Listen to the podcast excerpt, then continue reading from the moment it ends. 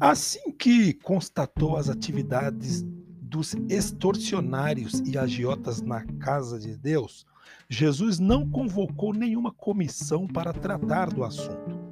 Ele não pôs o problema na agenda para a próxima reunião da diretoria. Ele não chamou renomados doutores para discutir o melhor meio de tratar da situação. Nada disso. Imediatamente e com toda a energia, pôs para fora aqueles impostores.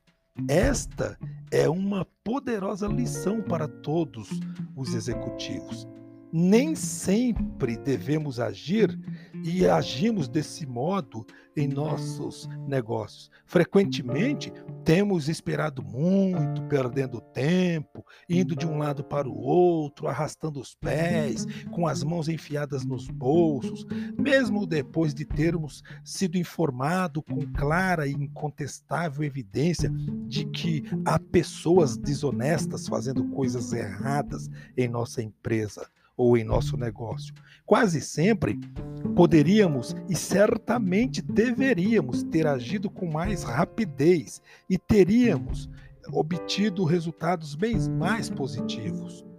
O exemplo de Jesus é muito forte. Quando houver uma clara e incontestável evidência de corrupção, haja imediatamente para enfrentá-la. Nunca, jamais tente encobri-la. Isso não funciona. E aqueles que participam do processo de encobrir os erros, em geral, são tratados mais duramente do que os que de fato o perceberam.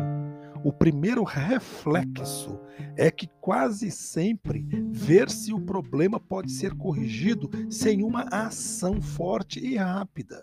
Isso normalmente desserve a nós e a nossa organização. Agora, agir com pulso e rapidez não significa agir precipitadamente.